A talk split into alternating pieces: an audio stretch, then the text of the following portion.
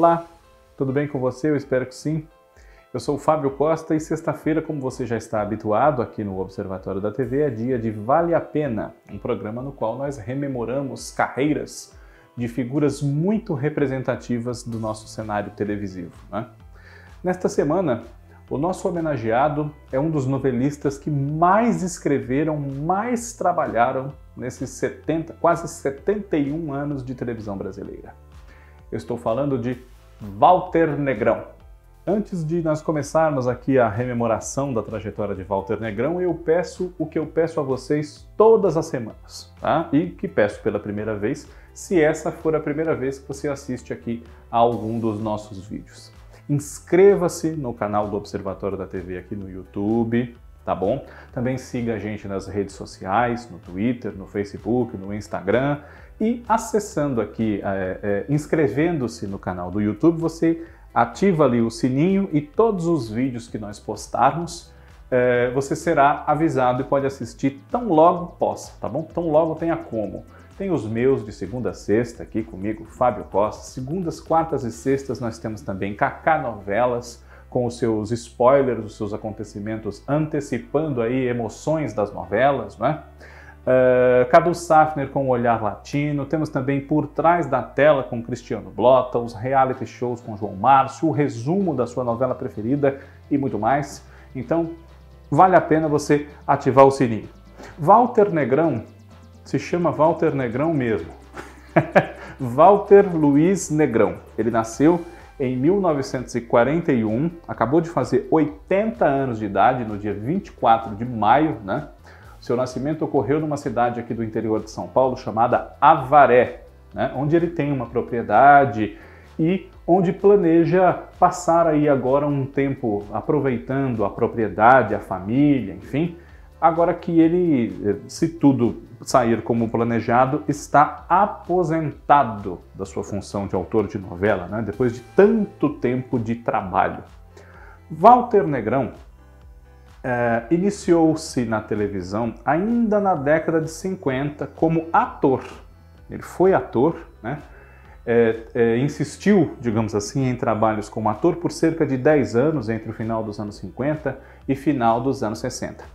Mas enquanto atuava, né, de figurante, passou a ator de papéis que foram crescendo, enfim, né, é, começou na TV Tupi, como muita gente, né, é, contemporâneo de Cláudio Marzo, de Fulvio Stefanini, enfim, ele começou a escrever também. Né? Ele começou a atuar nesses papéis que ele fazia em teleteatros como o Grande Teatro Tupi e começou a escrever teleteatros também. Nos anos 60, inclusive, ele foi um dos autores de um teleteatro da TV Excelsior chamado Teatro 9, porque aqui em São Paulo era o canal 9, a TV Excelsior, então se chamava Teatro 9, né? E depois voltou à TV Tupi. Mas antes, entre esse, esse período em que ele escreveu para o Teatro 9 e a sua volta à TV Tupi, que ocorreu em 1967, Walter Negrão escreveu algumas novelas uh, para a TV Record, aqui de São Paulo, né? para a TV Record.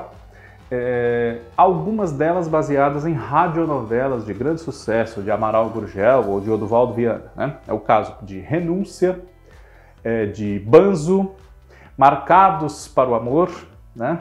também de Somos Todos Irmãos. Essa foi uma novela de 1965 ou 66, salvo erro meu, que acabou sendo tirada do ar por conta da entrada da propaganda política obrigatória, né, e depois não voltou mais. Uma novela que tinha Dina Lisboa e Egídio Etio no elenco. Né?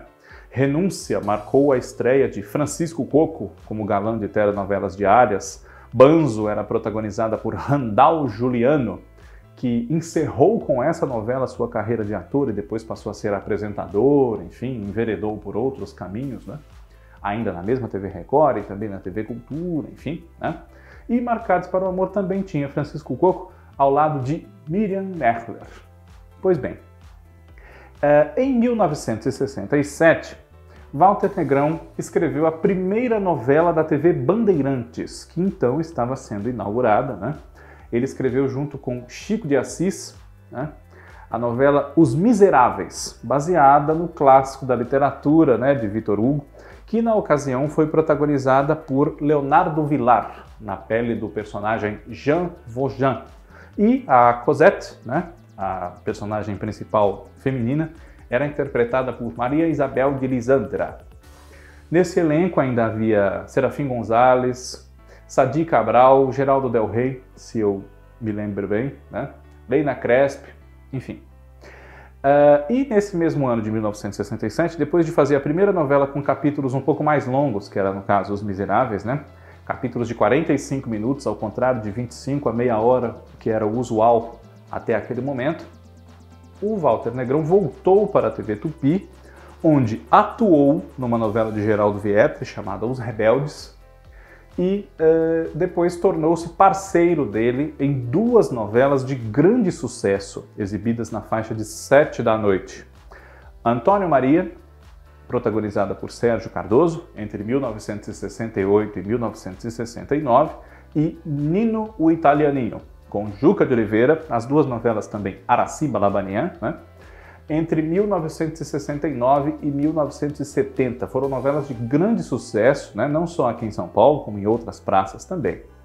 E depois disso, Walter Negrão foi, é, graças a esse contato que ele teve com Sérgio Cardoso, foi lembrado pelo ator na TV Globo, né? ainda em 1969, para colaborar né, na escrita da novela A Cabana do Pai Tomás, que era uma atração da TV Globo, protagonizada pelo Sérgio, que teve muitos problemas no seu percurso, né? não só por conta das queixas de profissionais como Plínio Marcos, em relação ao fato de que o Sérgio Cardoso, que era branco, tinha que fazer blackface né? para interpretar o pai Tomás, mas também porque um incêndio nas instalações da TV Globo em São Paulo tumultuou a produção, obrigou a novela a se transferir para o Rio de Janeiro, né?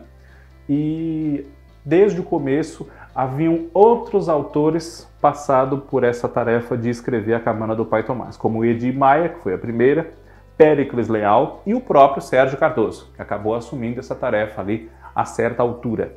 Quem terminou a novela foi Walter Negrão, né? e com isso ele ingressou na TV Globo. Em 1970, pouco depois de A Cabana do Pai Tomás, ele escreveu lá sua primeira novela, que foi A Próxima Atração, uma novela das sete, né? Protagonizada pelo Sérgio Cardoso e que tinha no seu elenco também Paulo Gracindo, Heloísa Mafalda, uh, Renata Sorrá, Paulo Goulart, Armando Bogos, enfim. E, infelizmente, tem uma página tumultuada nessa novela também, na trajetória de Walter Negrão, porque ele foi acusado de plágio por um dramaturgo chamado Hélio Bloch, é, por conta de uma passagem da novela que tinha uma agência de publicidade na qual trabalhavam alguns dos personagens, inclusive o do Armando Bogos, que se chamava Pardal, né? E os profissionais dessa agência de publicidade desenvolveram ali um papel higiênico que, ao ser desenrolado, contava uma história em quadrinhos. O dramaturgo Hélio Bloch acusou Walter Negrão de copiar essa ideia de um texto teatral dele, de uma peça escrita por ele, intitulada A Úlcera de Ouro. E o processo correu na justiça, enfim. Né? Mas depois de A Próxima Atração, Walter Negrão ainda escreveria uh, duas novelas na TV Globo, né? Uh, nessa época, no começo dos anos 70. Só que antes dessas duas novelas, ele teve uma nova passagem pela TV Record, onde assinou a telenovela Editora Maio Bom Dia, com Rodolfo Maier, Fernando Baleroni, Débora Duarte, Natália Timber, Luiz Gustavo e grande elenco. Né? As duas novelas às quais eu me referi foram uh, O Primeiro Amor, de grande sucesso, né, com Sérgio Cardoso, Rosa Maria Moutinho, Tônia Carreiro e vários atores de grande gabarito no elenco, também, sem deixar de citar Paulo José e Flávio Milhati, né, como Shazam e Xerife, que originaram uma série, um seriado, né, Shazam, Xerife e Companhia, escrito pelo próprio Walter Negrão e também por Lauro César Muniz. Né? Uh, a novela Cavalo de Aço, que até hoje foi a única novela do autor na faixa de 8, hoje 9 da noite, né? com Tarcísio Meira, Glória Menezes, Zimbinski, Bete Faria, José Wilker, Cláudio Cavalcante, Edson França, Renata Sorrar, entre muitos outros. Né? E em 74, a novela Super Manuela, às 7 horas, com Marília Pera. Né? Uh, na época em que escreveu as novelas na TV Tupi com Geraldo Vietri, o nome de Walter Negrão não aparecia ligado a essas histórias. Por quê? Porque ele estava uh, ligado por contrato à editora Abril, onde ele era um dos colaboradores da revista Cláudia, né? E chegou a trabalhar também por algum tempo no jornal Última Hora, cobrindo a indústria de TV, fazendo críticas de TV também, né? E foi eh, mesclando a sua carreira entre os trabalhos para a televisão e a atuação jornalística até quando deu ou enquanto pôde e enquanto precisou, não é? Porque nem sempre os salários pagos para os autores de novela foram fábulas financeiras, como muita gente pensa, né? Então, Walter Negrão, já que tinha uma família para sustentar, enfim, né? Seja porque estivesse sem contrato, ou seja porque não ganhava tão bem quanto precisasse, teve que se dividir entre outras tarefas, né? E é, Cavalo de Aço, é, esse, esse ponto da trajetória dele é muito interessante porque foi uma novela das oito, sua única até hoje, né? como eu disse, mas teve uma produção bastante tumultuada também, porque a censura interferiu muito no andamento da novela, que começou uma coisa, precisou se transformar em outra, né? E a certa altura, a personagem de Beth Faria, que se chamava Joana, filha do Sr. Max, que era o Zimbinski, ela tinha uma trama de ser uma ex-toxicômana, né? E os ministérios variados, né, Ministério da Educação, Ministério da Cultura, Ministério da Saúde, Ministério da Justiça, enfim, eles, é, cada um disputava para ver quem seria, vamos dizer assim, o pai de uma campanha antitóxicos que teria a novela como um ponto de apoio. Já que eles não entraram num consenso, a história dos tóxicos teve que ser limada da novela, ou pelo menos levada da forma mais discreta possível, né? Até que para alavancar a audiência da novela e não fazer com que ela fosse abreviada, o autor se viu obrigado a matar o velho Max, que era um personagem do qual o ator Zembinski gostava muito, estava gostando muito de fazer, e levar um suspense até o fim da novela, que inclusive levantou a sua audiência. Né? Quem matou o velho Max? Foi Arlete Salles, a Lenita, sua filha não reconhecida. Né? Pois bem, Uh, depois de Super Manuela, Walter Negrão teve um novo período fora da TV Globo. E nesse período, a segunda metade dos anos 70, ele escreveu algumas novelas na TV Tupi. Né? Uh, três delas foram escritas em parceria com Chico de Assis. Né? Uh, foram elas Ovelha Negra, em 1975, com Rolando Boldrin e Cleide Ácones, encabeçando um grande elenco. Né? Uh, Checkmate, de 1976, com Enio Gonçalves, Lilian Lemertz, Ednei Giovenazzi, Maria Isabel de Lisandra, Raul Cortez, Rodolfo Maier e também um grande elenco. E em 1977, Cinderela 77, uma novela exibida às 6 horas, com Vanusa e Rony Fon, né, como a, a Cinderela e o Príncipe. Uma história feita realmente para o público infantil e jovem, né, que teve teve muitos pontos marcados em termos de criação, mas acabou sendo prejudicada por uma produção muito barata de uma TV Tupi já em crise, né? Enfim. E ainda na emissora, ele escreveu no finalzinho da década e da própria emissora a série Casa Fantástica, que durou pouco, cerca de dois meses, e do meio para o fim a novela Roda de Fogo, que foi iniciada por Sérgio Jockman em 1978. Uh, em 1980, Walter Negrão voltou a ter o seu nome ligado à TV Globo como um supervisor, digamos assim, embora não tivesse esse nome, não é? do cronista Carlos Eduardo Novaes para escrever a novela Chega Mais. Né? E depois disso, ele foi usado em algumas ocasiões como alguém que orientaria, consertaria, assumiria novelas com problemas. Ao longo dos anos 80 e até 90, isso aconteceu. Né? Isso rendeu a ele um apelido que lhe foi dado por Chico Anísio, Negrão do Pastoreio, né? por conta de vários trabalhos em que ele teve que consertar, colocar novelas nos eixos. Né? Além de Chega Mais, que ele não teve que consertar, porque estava desde o princípio ligado ao projeto, mas enfim, atuava ali junto com o autor uh, titular, tivemos novelas que ele assumiu pelo meio total ou parcialmente, como uh, As Três Marias, né, que foi iniciada por Wilson Rocha em 80, de 80 para 81, né? Uh, o Amor é Nosso, em 81, eh, cujos autores iniciais foram Wilson Aguiar Filho e Roberto Freire, e também a novela De Quina para a Lua, na qual ele entrou como uma ajuda ali para Alcides Nogueira, entre 85 e 86. Em meio a um trabalho ou outro assim de pastoreio, Walter Negrão escreveu em 82 um teleromance para a TV Cultura a partir de crônicas de Oswaldo Molles chamado Piquenique Classe C e novelas de grande sucesso nos horários de 6 e 7 horas da TV Globo. Né? Quais? Pão Pão Beijo Beijo, em 1983, com Cláudio Marzo, Elizabeth Savala, Maria Cláudia, Lélia Abramo, Laura Cardoso, né? e um elenco de outros grandes nomes como Laerte Morrone, Mário Benvenuti, Flora Geni, Renata Fronzi, Regina Dourado, né? é, Paulo Gonçalves, enfim, Henrique Martins, Dionísio Azevedo. Uh, em 84, de 84 para 85, Livre para Voar, com Tony Ramos, Elias Glazer, Laura Cardoso, Carla Camurati, Carlos Augusto Strasser, Nívia Maria, Cássio Gabos Mendes, Ednei Jovenazzi, enfim. Uh, em 87, a novela Direito de Amar, baseada numa radionovela de Jeanette Claire, A Noiva das Trevas, né? Que ele não escreveria, mas foi acionado, ele também entra no negócio do pastoreio. Ele não escreveria, mas foi acionado pela emissora para desenvolver aquele projeto que estaria em outras mãos, né? Com Glória Pires, Lauro Corona, Carlos Ara, Ítala Nandes, Esther Góes e o grandíssimo Carlos Vereza como o Senhor de Montserrat, né? Não menores os citados, né? Enfim. Uh, em 88, Fera Radical, com Malu Mader, Paulo Goulart, José Maia, Yara Amaral, Elise Del Vecchio, Elias Glazer novamente, Cláudia Abreu, né? Thales Panchacon, Carla Camurati. E entre 89 e 90, dividindo com Antônio Calmon, Top Model, também, de, eh, também com Malu Mader, né? no Leão Maia, Cécio Tirreta, Almaturgo Ferreira, Maria Zilda, Eva Todor, enfim.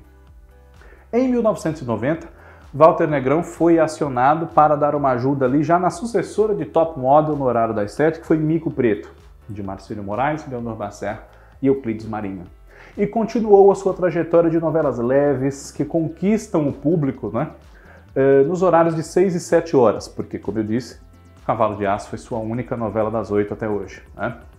Uh, e essa trajetória seguiu com títulos como Despedida de Solteiro, em 1992, que ele escreveu às pressas né? Ele implantou as pressas diante do adiamento de Mulheres de Areia, que seria a novela das seis da vez, né?